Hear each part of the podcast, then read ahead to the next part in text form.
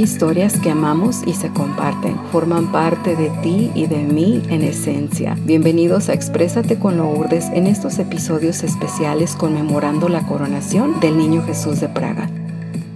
Gracias por acompañarme en este cuarto episodio de novena en honor a la coronación del Niño Jesús de Praga. Ya casi vamos a mitad de la novena. Ha comenzado el primero del mes y poco a poco nos vamos acercando al día de la coronación. Cuando estaba ideando los títulos para cada día de la novena, coincidentemente el título de este episodio, Eres un milagro, se relacionó con la continuidad de la historia de la estatuilla del niño Jesús. ¿Qué sucedió? Les cuento. Siete años después de que los carmelitas huyeran del monasterio dejando atrás todo por completo, regresaron en 1637. Solo puedo imaginar el panorama desolador y triste de aquellos monjes que huyeron para protegerse y regresar nuevamente a ese lugar y encontrarlo todo hecho un desastre. Una figura clave, sin lugar a dudas, fue el padre o fray Cirilo de la Madre de Dios. Fue él quien encontró la estatuilla del niño Jesús entre los escombros y sin bracitos. Durante sus rezos, el fray Cirilo escuchó la voz del niño Jesús diciéndole, Ten piedad de mí y yo tendré piedad de ti. Dame mis brazos y yo te daré mi paz. Te bendeciré tanto como tú me veneres a mí. Al final, Fray Cirilo pudo conseguir reparar la estatuilla del niño Jesús lo que a mi percepción hace suponer que la tarea de Fray Cirilo fue un mandato directo, fue un milagro, y que esa confianza que él depositó para llevar a cabo una tarea tan sencilla como reparar las manos de, de la estatuilla, era más importante el saber que al reparar esa estatuilla estaría confirmando estaría restaurando una fe en un Jesús pequeñito, en un Jesús inocente, en un Jesús que es capaz de llenarnos con su amor, en su inocencia, en su práctica, un Jesús con el que nos identificamos, donde nos comprueba claramente cómo ese niño Jesús obra entre nosotros quiere compartir con nosotros, quiere estar con nosotros. Yo sé que el hablar de milagros nos hace vulnerables y algunas veces incrédulos. ¿Por qué? Porque el entender simplemente el significado de lo que es un milagro, que es un acto que no tiene explicación científica, da temor, provoca dudas pero es justo en esas dudas, en esos momentos donde más necesitas creer, porque es lo que te toca, porque no hay de dónde más. Yo de verdad puedo testificar cómo ese poder de creer en algo supremo, en algo que está fuera de lo que conozco, de lo que sé científicamente, de lo que ven mis ojos, de lo que puedo sentir con mis dedos o lo que puedo oír, es capaz de transformar tu vida física como la ves, lo que conoces. Y la transformación más importante es la que ocurre en el corazón, la que ocurre en el alma. Y es justo así, en esa confianza, en el momento donde estamos más vulnerables, donde todo puede formar parte de, ya sea salvar una vida, estar al pendiente de alguna preocupación que tengas, el confiar, el no saber qué hacer, es capaz de disipar todo eso con un simplemente creer.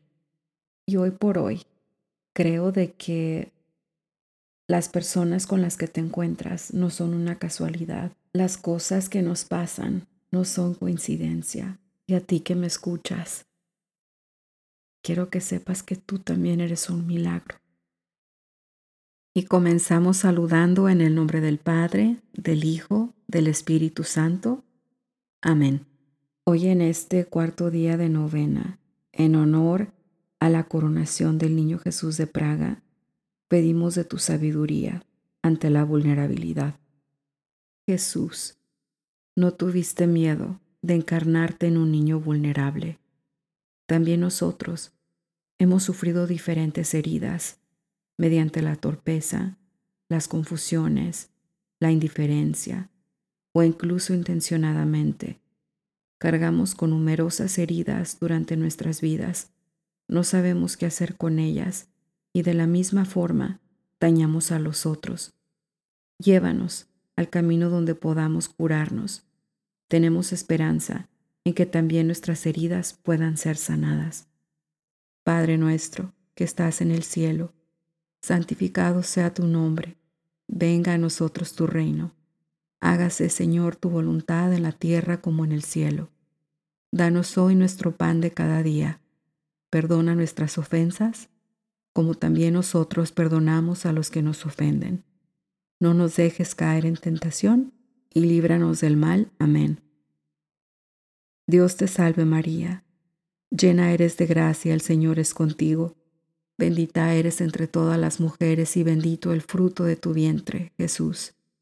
Santa María, Madre de Dios, ruega por nosotros los pecadores, ahora y en la hora de nuestra muerte. Amén.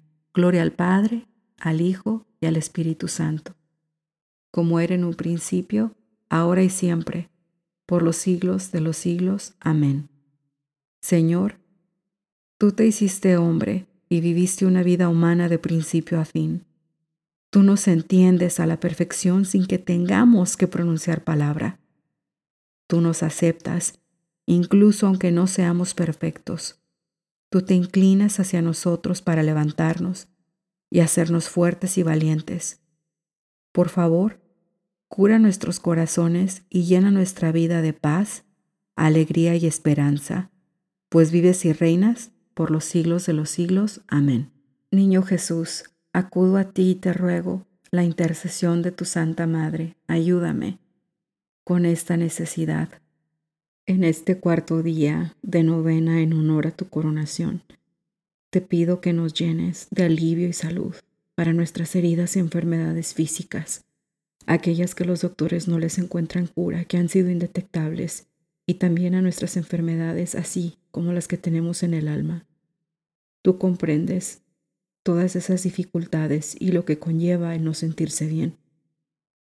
Apiádate de todos los que en algún momento hirieron nuestro corazón y a su vez, perdónanos por los que hemos lastimado sin querer.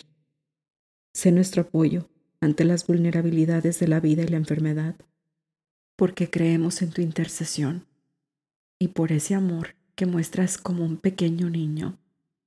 En ti ponemos todas nuestras esperanzas, confiados de tu bondad y de ese amor sanador.